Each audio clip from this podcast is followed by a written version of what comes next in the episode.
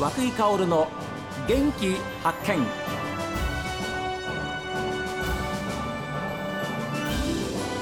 おはようございます。和久井薫です。和久井薫の元気発見。一日の始まりは私が発見した北海道の元気な人と出会っていただきます。今週は女子スキージャンプを題材にした短編映画ウィンドガールズの話題です。この映画の監督も務めていらっしゃいます写真家のマカロニ写真事務所代表大橋康之さん。そしてこの映画の監修を務めた女子スキージャンプのパイオニアでいらっしゃいます山田泉さん。さらには映画の主演である溝口飛鳥さんにもお話を伺っています。そのストーリーの、はい、まあ、ジャンプでやねスタート、はい助走路して、はい、飛び出して、はい、着地、はい、それは監督がやっぱ考えるわけですまあか考えるというかこうなんでしょうあのもうずっとその十何年間もね山田さんと一緒にスキージャンプに関わらせていただいてたのでそれを体現している選手を見ていたのでそれをそのままなんでしょう身近なあの、えー、と選手ではない人にこう置き換えたっていう感じですですよね。はあ、うん、で出演されている方は、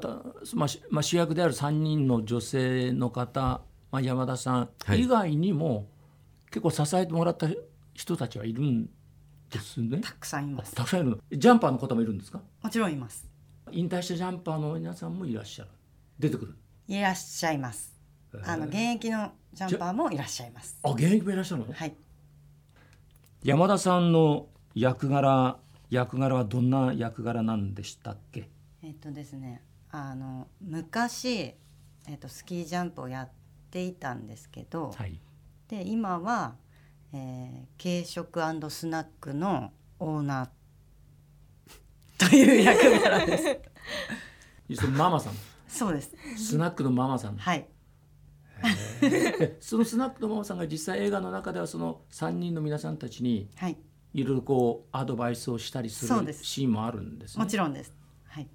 飛鳥さんなんか印象に残ってるようなこうやり取りとかありますか？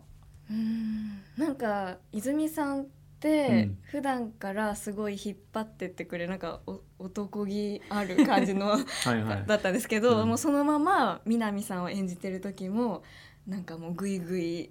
引っ張ってくれる感じでしたね。うん、いやだってそうじゃなかったらね女子ジャンパーとして日本第一人者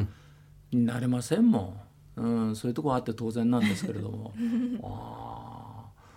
撮影場所というのは、はい、やっぱり札幌がメインですそうですね。はい。でジャンプ台はどこ使ったんですか？今回あの荒山ジャンプ台荒山シャンツェはいはいはいはい、はい、あの荒山小学校の裏の、はい、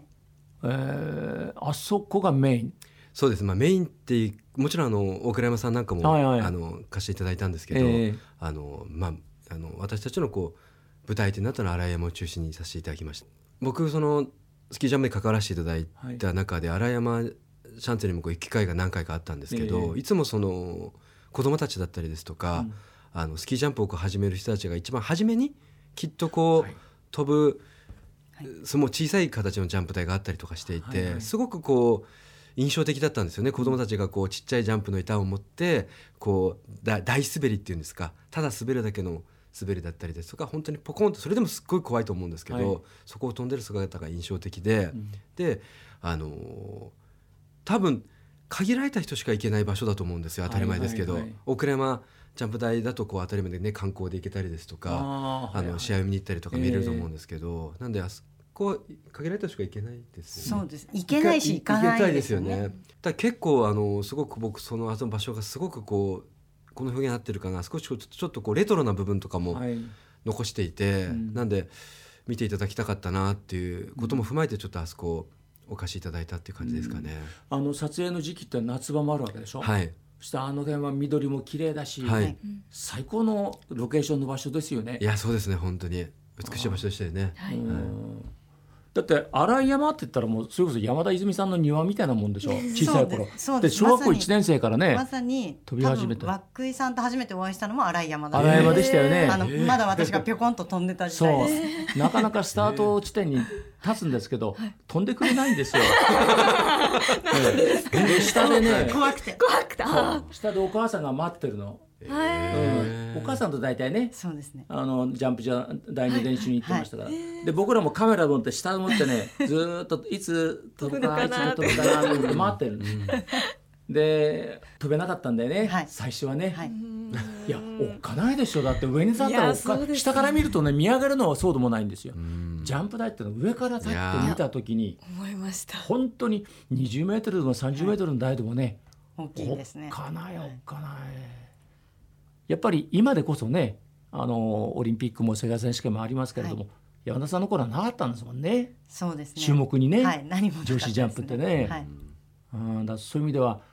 自分でも飛んでで一つの時代を作り上げてで今こうして今度はあの皆さんに映像として送り出すという立場になって監修も務めた今どんな感じですか？どんな思いですか？えっ、とですねやっぱりあの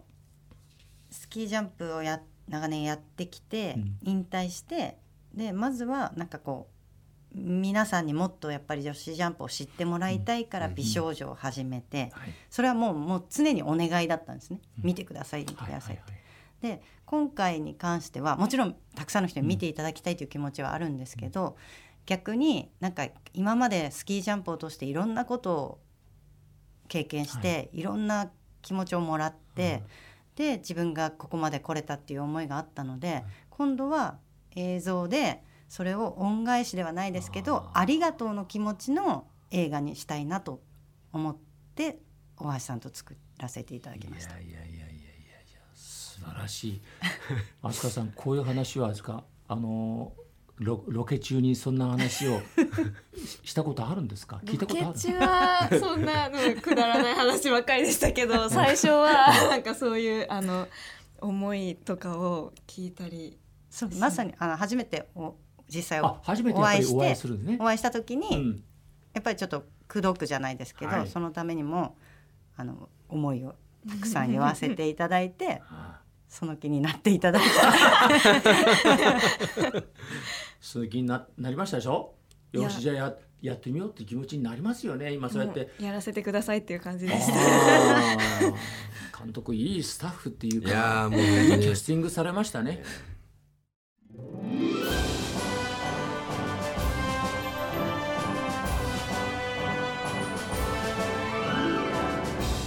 まあ主人公はですねジャンプ経験のない女性3人でしてそのうちの1人溝口飛鳥さんがスタジオに来てくれたわけですけれども、